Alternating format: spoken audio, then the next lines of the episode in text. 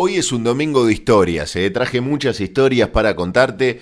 Esta es referida al turismo también. Hablamos del paquete turístico que se impulsó desde el ministerio. No, no tiene que ver con la Argentina. Es un turista pero que estuvo varado, tal cual Tom Hanks en la película La Terminal, pero en Filipinas. Estuvo varado en el aeropuerto de Manila durante 110 días. Al igual que en la película, pero el protagonista no es Tom Hanks, es Roman Trofinov que vivió en el aeropuerto después de que cerrasen las fronteras.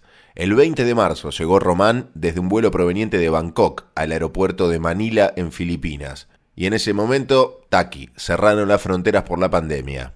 A partir de ahí quedó varado 110 días en el área de partidas. Lo mismo, lo mismo que el personaje de Tom Hanks en la terminal. Recién el miércoles de la semana pasada se pudo volver a Europa. Él estaba haciendo turismo en el sudeste asiático y ya estaba volviendo a su casa cuando no pudo salir más de Manila, de ese aeropuerto. Ahí contó que le quitaron el pasaporte antes de pasar por inmigración. La aerolínea que lo llevó hasta ahí tampoco lo pudo devolver a Tailandia porque había restricciones y se cancelaron los vuelos. Las autoridades de Filipinas le negaron la entrada al país porque no estaban emitiendo más visas.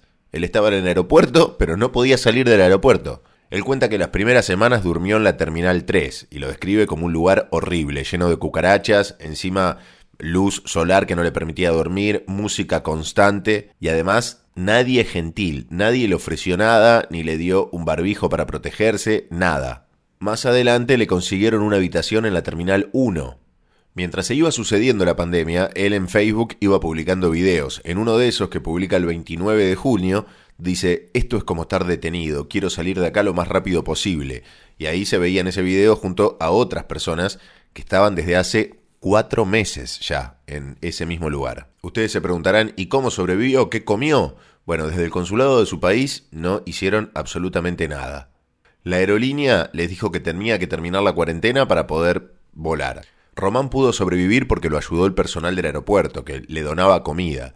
Después de varias semanas la aerolínea empezó a mandarle una vianda con bandejas de comida más regularmente. Para colmo, Trofinov viajaba con un pasaporte gris. Esto es un pasaporte que se le da a personas de ciudadanía indefinida, producto de la disolución de la Unión Soviética. Entonces, esto involucra a varios países, pobre Trofinov. Estaba en el horno. En un comunicado del Ministerio de Relaciones Exteriores de Estonia, dijeron que el hombre voló a Filipinas durante un momento en que los países habían anunciado situaciones de emergencia y el Ministerio de Relaciones Exteriores había dado una advertencia de viaje. Esta historia llega al final el martes de la semana pasada, donde Román se toma un vuelo y vuelve. Ahora ustedes me dirán, después de todo esto, Román, te vas a tomar un vuelo directo, directo a Estonia.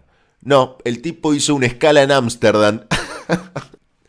Fue hasta Ámsterdam y recién el jueves voló a Estonia. Después de 110 días yo no quiero pisar más ningún aeropuerto de ningún lado. Llévame a mi casa, teletransportame. No, el tipo te hace una escala después. Un genio. Me hizo reír, Román. Jesse Joy poniendo la música aquí en el fin de la 101 con alguien más.